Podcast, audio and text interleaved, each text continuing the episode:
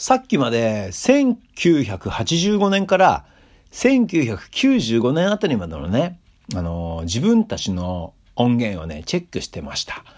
まあね、もちろんカセットテープですね。はい、ドクター・ロバーツ、渡辺和夫のピックアップはリアでいこう。始まるよアルバム、えー、今度新しいアルバムを、まあ、ドクター・ロバーツのベスト以外にまたね、ちょっと考えてるんですよ、これ。えー、まあね、ベレッツというバンドなんですけど、僕が、えー、20代の時にやってたバンドがね、ベレッツというんですが、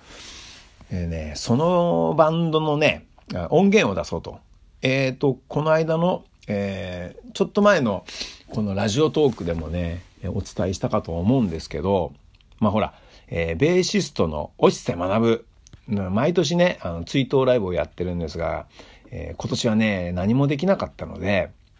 えー、せめてね、その、押瀬が残した曲を、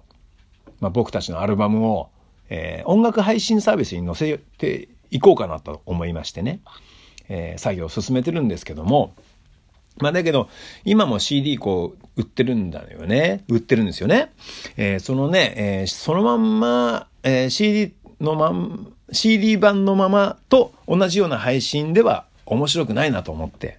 ね、ワクワクもないなと思って、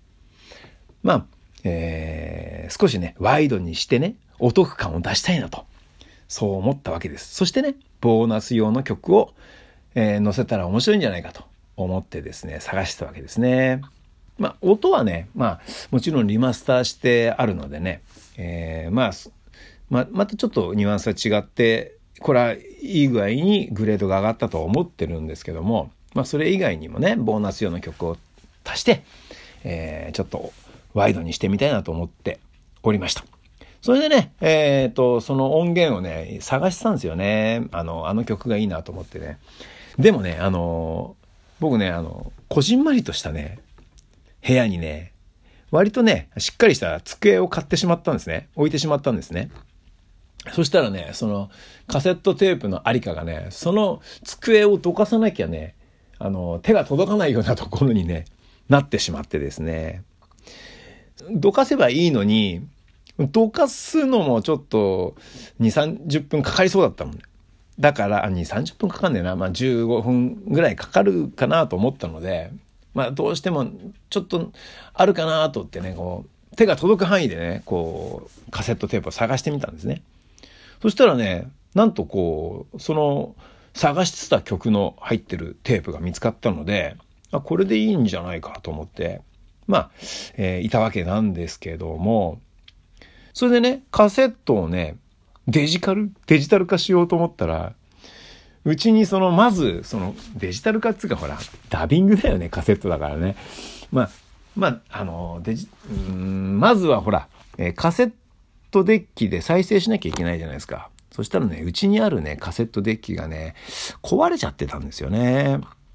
だから、まあ、スタジオにもう一個ね、僕の、あの、カセットデッキがあるので、まあ、そちらの方に行ってね、えー、やってまいりました。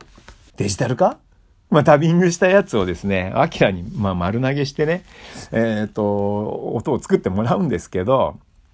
音圧上げたりとかさ、音質を少しよく、あの、聞きにくいとこをけね、こう聞きやすくしてもらったりとかね、そういう感じでやってもらうんですけどもね。まあ、とりあえず自分の仕事は一段落ついたので、まあ、この後どうなっていくのかね、えー、楽しみです。えー、温かくね、皆さんも見守ってくれたら嬉しいです。